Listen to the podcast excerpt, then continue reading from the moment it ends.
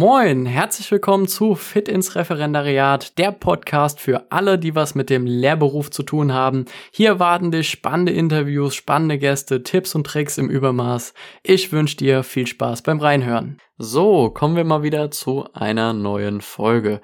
Diesmal ja eine Frage, die ja eigentlich schon im Vorhinein so sich in jedem Kopf quasi stellt. Also wann muss ich mich denn überhaupt um den ganzen Kram mit der Krankenversicherung und Co. kümmern? Eine pauschale Antwort gibt es darauf nicht wirklich. Also es gibt keinen Zeitpunkt, wo man sagt, okay, das ist der richtige, nur so geht es, sonst nicht. Erfahrungsgemäß ist es halt wirklich echt doof, wenn man sich erst nach dem Refbeginn darum kümmert. Das würde zwar gehen, man kann das Ganze auch rückdatieren zum ersten Tag des Referendariats hin, erfahrungsgemäß aber so mit die schlechteste Variante, weil wenn man im Ref ist, ganz ehrlich, hat man da keinen Bock mehr drauf, sich dann noch um sowas zu kümmern. Deswegen erfahrungswert, lieber so einen guten Monat vorher, sich in Ruhe Gedanken darum machen und dann halt eben auch die Entscheidung treffen und alles festmachen. Natürlich kannst du das auch, wenn du früh dran bist, äh, das schon wesentlich früher machen und falls du noch im Studium sein solltest, lege ich dir natürlich auch die Anwartschaft ans Herz.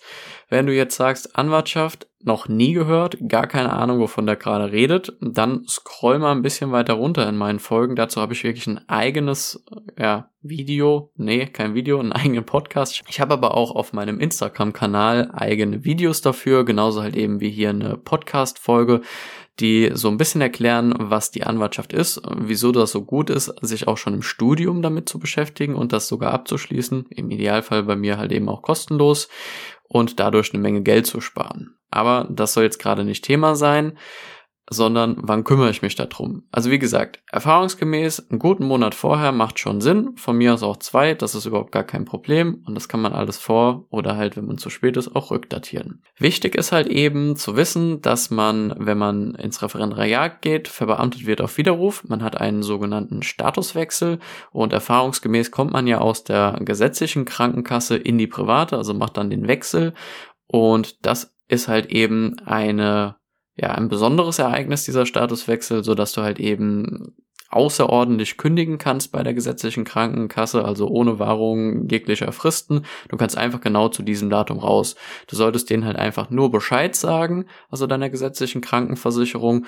Und wenn du dich dann halt eben privat krankenversichert hast, wirst du auch zeitnah einen Versicherungsnachweis bekommen. Den musst du halt eben auch noch bei deiner gesetzlichen Krankenkasse vorlegen um denen halt zu sagen, dass du auch eine sogenannte Folgeversicherung hast, weil in Deutschland ja die Pflichtversicherung besteht und die gesetzliche darf dich halt erst rauslassen, wenn nachgewiesen ist, dass du eine neue Krankenversicherung hast.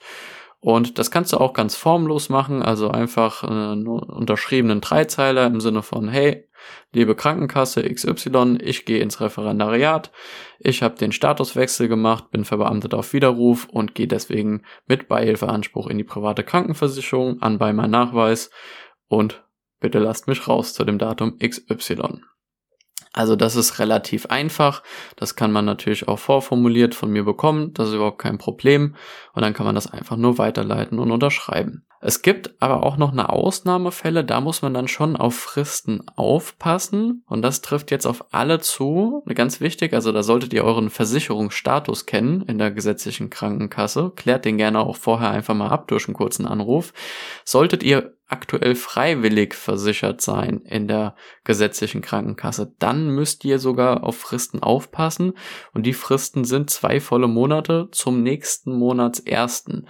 Bedeutet, trifft das auf euch zu, dann solltet ihr frühzeitig dort die Kündigung schreiben so dass die euch dann auch passend rauslassen. Nicht, dass ihr dann erst ins Ref kommt und dann auf die Idee kommt, äh, euch darum zu kümmern und dann ist der Monat schon angefangen und dann braucht man quasi indirekt drei Monate und zahlt drei Monate lang einen riesengroßen Krankenkassenbeitrag für die gesetzliche. Das heißt, da kann man Geld sparen. Das trifft aber zum Glück auf die wenigsten zu, da die meisten entweder selber studentisch versichert sind oder halt eben familienversichert und dann einfach ohne Wahrung der Fristen wechseln können. Falls du dazu Fragen hast, wie immer, sprich mich einfach an, auch wenn du andere Fragen hast, ich bin da gerne mit Rat und Tat, stehe ich dir da gerne zur Seite, also da gar kein Problem, unverbindlich, persönlich, Online-Beratung, telefonieren, wie auch immer, das ist mir relativ wurscht, Hauptsache deine Frage wird geklärt, kannst mir natürlich auch eine Mail schreiben. In den Show Notes sind wieder meine Kontaktdaten drinne und wenn du jetzt ins Ref starten solltest oder auch wenn du noch am Studieren bist, dir viel Spaß und viel Erfolg im Studium oder bald im Referendariat. Ciao, ciao!